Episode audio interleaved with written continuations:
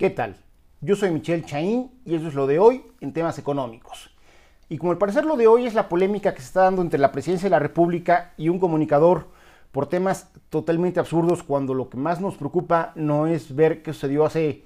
15 años con Florán Cassés, sino saber qué es lo que pasa con la aplicación de las vacunas hoy en día. Este, pero la verdad es que es un tema que da para dar y regalar y que por sí mismo va a ocupar litros y litros de tinta. En lo de hoy queremos irnos por otro tema que es mucho más del orden económico y al cual no le falta morbo.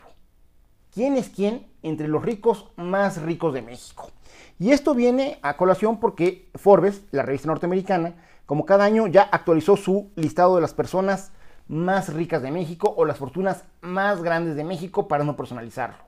En general, la revista está hablando de un conglomerado de 36 fortunas que eh, entre ellas poseen en conjunto 171.490 millones de dólares. Y que en este caso, a diferencia de lo que podríamos esperar de acuerdo a la teoría económica o de lo que se ve en otros países en el mundo, pues no necesariamente los magnates mexicanos eh, son aquellos o aquellas que tienen esta gran capacidad de innovación, que han tomado riesgos, que son innovadores, que han sabido satisfacer al mercado de una manera en la que nadie más lo había hecho, o que han este, logrado dar satisfactores que nadie más había logrado y que esa es el,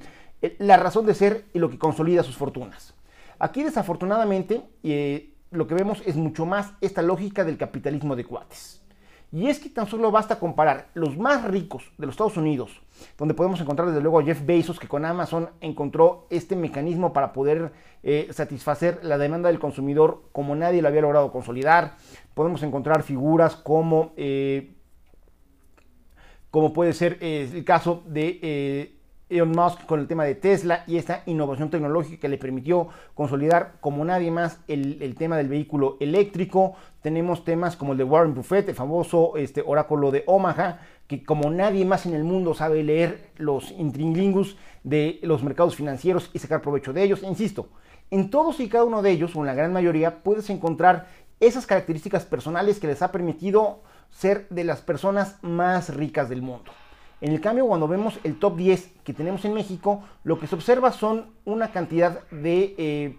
fortunas que de alguna u otra manera, en algún momento en el tiempo, han consolidado y han apalancado su crecimiento económico en algún favor, en alguna concesión, en algo donde ha tenido que intervenir directamente el gobierno federal. Y esa intervención se ha dado, pues no por sus bellas caras, sino más bien por cuestiones que tienen que ver este, mucho más con eh, algún tipo de relación patrimonial, familiar o literalmente de cuates, que los ha hecho ser beneficiarios de esa concesión en ese momento en el tiempo.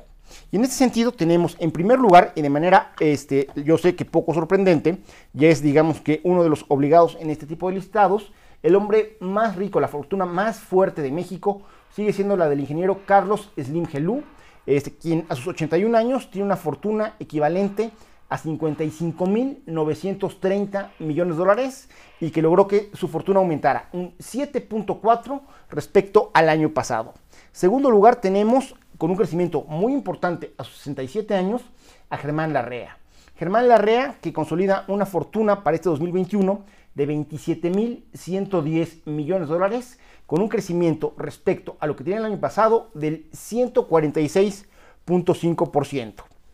En ese sentido, el tercer lugar lo ocupa el que posiblemente sea el más polémico eh, integrante de esta lista, porque es, me parece, quien mejor representa en esta administración esta lógica del capitalismo de cuates, porque ha sido beneficiario en muchos sentidos de su cercanía con el presidente López Obrador, y es ni más ni menos que Ricardo Salinas Pliego, que en sus 65 años se ubica como la tercera fortuna más importante de México, con un estimado de 12.520 millones de dólares, con un crecimiento respecto al año pasado del 7%. Cuarto lugar, a sus 89 años, Alberto Balleres, con una fortuna de 10.480 millones de dólares y un crecimiento respecto al año pasado del 63.8%. Y eso que no quieren dar los itamitas. Quinto lugar, Juan Francisco Beckman Vidal, 80 años, con 7.180 millones de dólares eh, en el sector totalmente dedicado al consumo.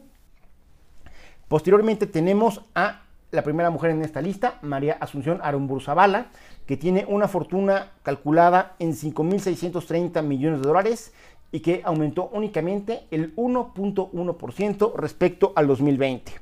Eh, posteriormente tenemos a la familia Aranjo, que está en el sector este, minorista en las inversiones, eh,